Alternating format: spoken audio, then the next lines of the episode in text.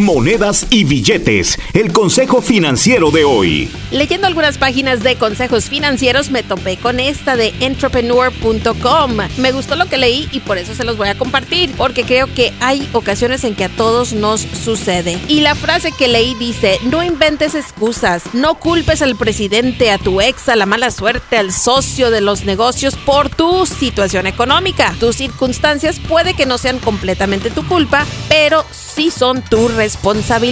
¡Auch!